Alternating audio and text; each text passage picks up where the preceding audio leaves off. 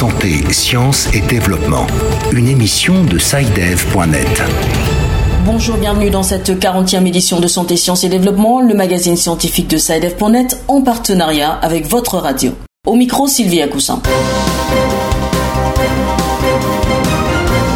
Cette semaine. Cameroun, Sénégal, Niger, c'est le trio des derniers pays africains à avoir allégé les mesures de confinement prises dans le cadre de la pandémie de Covid-19. Mais ces mesures sont-elles utiles? Vont-elles dans la bonne direction? Nous poserons la question à l'OMS dans quelques instants. Les États-Unis alertent sur l'apparition d'une nouvelle maladie liée au coronavirus. Elle touche surtout les enfants et est en hausse. Un décès a été enregistré. Nous retrouverons Herman Humbo à Washington. Dans notre rubrique Kesako, nous verrons que dans plusieurs pays, en dépit d'une étude scientifique concluant à l'inefficacité de la chloroquine dans la lutte contre le Covid-19, cette molécule a toujours le vent en poupe. Et puis en toute fin d'édition, nous retrouverons Bilal Taïrou pour un point des principaux événements scientifiques de la semaine prochaine sur le continent.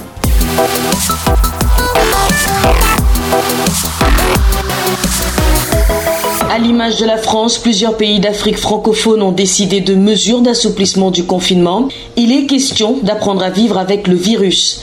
Et cette directive est portée au Sénégal par le président Macky Sall qui a annoncé la semaine dernière un assouplissement des mesures restrictives contre le Covid-19. Depuis mardi, le couvre-feu est réduit et les lieux de culte ont rouvert au Sénégal. À Dakar, la correspondance de Pape Besdiba. À Dakar, la vie reprend son cours quasi normal après la levée des restrictions décidées par le président Macky Sall. Aléon Ndiaye est chauffeur de taxi. Il apprécie positivement. La population doit sortir pour travailler, pour vivre. L'association des imams et oulémas du Sénégal, tout aussi surprise par cette annonce du président sénégalais. Pour son secrétaire général, Imam Oumar les conditions devant entourer la réouverture des mosquées ne sont pas réunies. Nous avons essayé de cours parce que nous n'avons pas été informés de l'ouverture des mosquées, on n'a plus qu'à la télévision. Nous ne maîtrisons pas ni le problème dans le fond ni dans la forme. Du côté de l'Église, les évêques, dans un communiqué, disent attendre encore un moment favorable avant une reprise des messes publiques. Pour la reprise des cours annoncée le 2 juin prochain, les discussions se poursuivent entre les différents acteurs de l'éducation. Mais le syndicat autonome de l'enseignement supérieur se dit d'ores et déjà favorable à condition d'avoir un avis médical certifié. Mais pour l'ancien Premier ministre Boun Abdallah John, actuel secrétaire général de la présidence de la République, cette décision procède d'une double posture de dialogue et d'écoute. Le Niger a décidé à son tour d'assouplir les mesures prises il y a quelques semaines pour lutter contre la pandémie de coronavirus. Le couvre-feu sera désormais levé et les lieux de culte ouverts à travers le territoire. Cette décision a été prise dans la soirée du mardi 12 mai 2020. À Niamey, les explications d'Amadou Issaka Diallo. Dans un communiqué, le gouvernement du Niger, sur proposition des chefs religieux, après consultation du comité d'experts COVID-19 et au vu de la tendance favorable de l'évolution de la maladie à COVID-19, a décidé de la réouverture des lieux de culte à compter du mercredi 13 mai 2020 sur toute l'étendue du territoire national et la levée du couvre-feu sur la ville de Niamey. Malgré l'évolution favorable, le respect des mesures de prévention doit continuer à être observé par les Nigériens comme l'explique le recteur de l'université de Niamey, président du groupe d'experts contre le Covid-19 au Niger, Sedou Mamadou. Le risque est là permanent de rebond. Euh, donc il faut euh, consolider les acquis, c'est-à-dire renforcer les, trois mesures là, le port du masque, le lavage régulier des mains et la distanciation physique c'est-à-dire mettre au moins entre deux personnes. Par ailleurs, en cas de euh, détérioration de la situation en lien avec la réouverture des lieux de culte, le gouvernement se réserve le droit de considérer sa décision.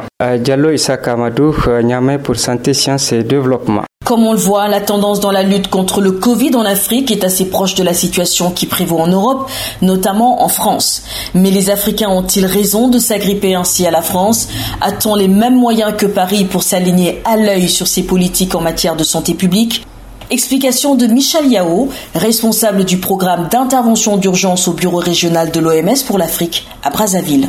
La position de l'OMS par rapport aux mesures d'assouplissement du confinement est la suivante. Il faut faire le déconfinement étape par étape et ceci devra se faire en tenant compte de trois aspects. Le premier aspect, est-ce que la courbe commence à fléchir avec les mesures de euh, confinement? Est-ce que j'ai une maîtrise sur la tendance de l'épidémie? Et la deuxième étape, est-ce que j'ai mis en place les services nécessaires pour faire face à un afflux euh, de cas euh, pour aussi m'assurer que les services ne vont pas être débordés? Et le troisième aspect, c'est est-ce que j'ai mis en place euh, des mesures de surveillance, surveillance des nouveaux cas euh, pour que je puisse revenir aux mesures de confinement si la situation euh, s'aggrave. Donc une surveillance de santé publique qui va aussi avec l'adhésion aux mesures barrières, notamment les mesures de prévention et aussi avec une très bonne sensibilisation euh, de la population.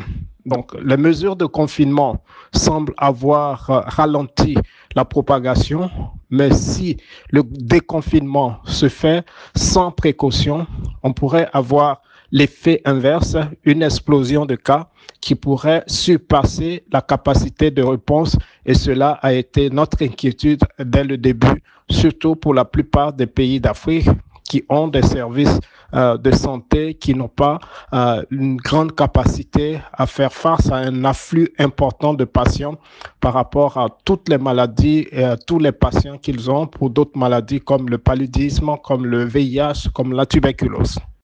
Oui, Monsieur Yao, il semble que l'Afrique ait essayé presque tout ce qu'elle pouvait pour contenir euh, la maladie. Que recommanderez-vous d'autres euh, aux pays africains à ce stade précis de la lutte contre le Covid? Euh, L'Afrique a tout fait pour répondre à cette épidémie. Je dirais qu'il faut faire davantage. À l'instant, Michel Yao, responsable du programme d'intervention d'urgence au bureau régional de l'OMS pour l'Afrique à Brazzaville, il était interrogé par Hamzad Fassassi.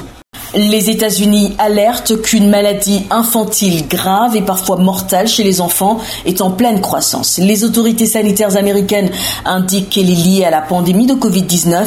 Les précisions à Washington de notre correspondant Irénée Herman Humbo. Selon le CDC, le Centre américain de contrôle des maladies, le virus se manifeste entre autres par la fièvre et l'inflammation de plusieurs organes qui provoquent une maladie grave nécessitant une hospitalisation et une infection confirmée active ou récente au coronavirus.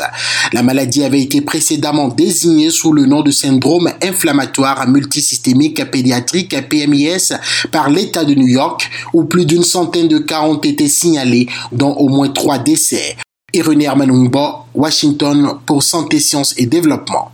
Notez que les dirigeants d'institutions qui s'occupent de la santé dans le monde, des droits humains et du développement ont publié une déclaration commune pour appeler l'attention des dirigeants politiques sur la vulnérabilité particulière des prisonniers et des autres personnes privées de liberté face à la pandémie de Covid-19. Illustration de quelques-unes des difficultés vécues par cette tranche de la population dans ce reportage d'Antoine Afano à Lomé. Depuis mi-avril, les portes de la prison civile de Lomé sont fermées aux visiteurs. Mais la mesure n'a pas empêché la grippe au coronavirus de s'y faufiler, imposant désormais une période d'observation à tout nouveau détenu. Idriss Kibou est le directeur de l'administration pénitentiaire. Nous avons créé une cellule d'isolement dans toutes les prisons où les nouvelles personnes qui sont déférées y sont gardées. Ces personnes-là doivent faire deux à trois semaines avec des tests euh, périodiques et à l'issue de ce délai-là, si ces tests-là sont satisfaisants, nous les faisons entrer au niveau Cette disposition vient s'ajouter aux lave-mains installés à l'entrée et à l'intérieur de la prison ou encore au port systématique de masques et la désinfection du pénitencier. Cependant, gagnés par la peur de se faire contaminer, les plus de 1300 détenus ont tenté de forcer les installations de la prison la semaine dernière avant d'être maîtrisés par les forces de l'ordre. Le collectif des associations de lutte contre l'impunité au Togo plaide la cause des détenus.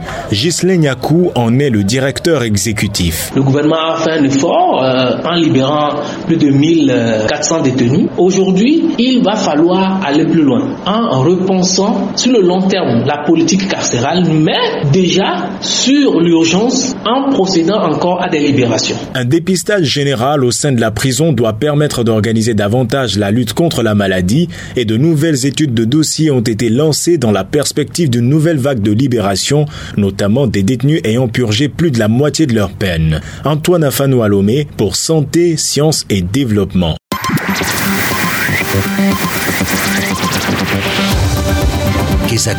Qu'est-ce que c'est?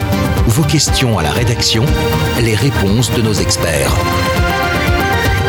Nous restons au Togo pour la question de la semaine. Je suis David, je vous appelle de Lomé au Togo. Bonjour à toute l'équipe de Saïdel. Ma question est de savoir où est-ce qu'on en est en ce qui concerne la chloroquine et le coronavirus. Je veux dire, où est-ce qu'on en est en ce qui concerne les recherches? Est-il recommandé de prendre ce médicament à titre préventif?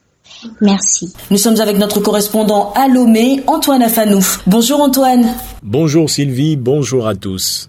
Alors visiblement, la chloroquine à la peau dure, en dépit des réserves des chercheurs, la population continue de croire en son efficacité. Que voulez-vous? C'est une démonstration du pouvoir des médias ou plutôt de leur désespoir face à une maladie sans traitement homologué.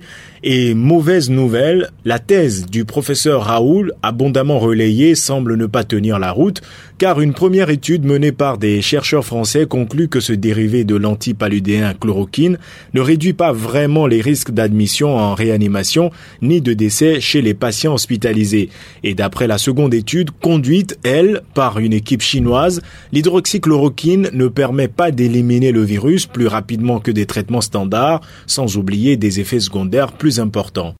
Mais finalement, quel risque sanitaire court-on si on consomme la chloroquine pour se soigner du Covid-19 Appuyons-nous, Sylvie, sur l'expertise d'Amavi Amoussou, qui est docteur en pharmacie. Elle nous explique. La chloroquine, c'est un médicament qui a des effets secondaires très très importants, à savoir des troubles du rythme cardiaque. Et qui dit troubles du rythme cardiaque part d'un organe vital, le cœur. Les troubles cardiaques ne sont pas les seuls. On peut avoir même une baisse de la glycémie, une baisse de la glycémie qui peut euh, déboucher sur une perte de connaissance. Nous avons des, des risques allergiques en prenant de la chloroquine.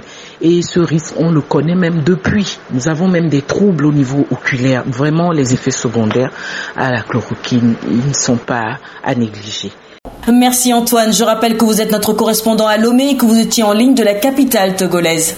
En ce qui vous concerne, chers auditeurs, si vous aussi souhaitez poser des questions à nos experts, une seule chose à faire, prenez votre smartphone et composez notre numéro par WhatsApp. Il s'agit du plus 221 78 476 87 80. Je répète, le plus 221 78 476 87 80 pour contacter l'équipe de Kesako et laisser votre question sur un répondeur. Et bien entendu, pour cela, vous devez maintenir enfoncée la touche micro de votre téléphone.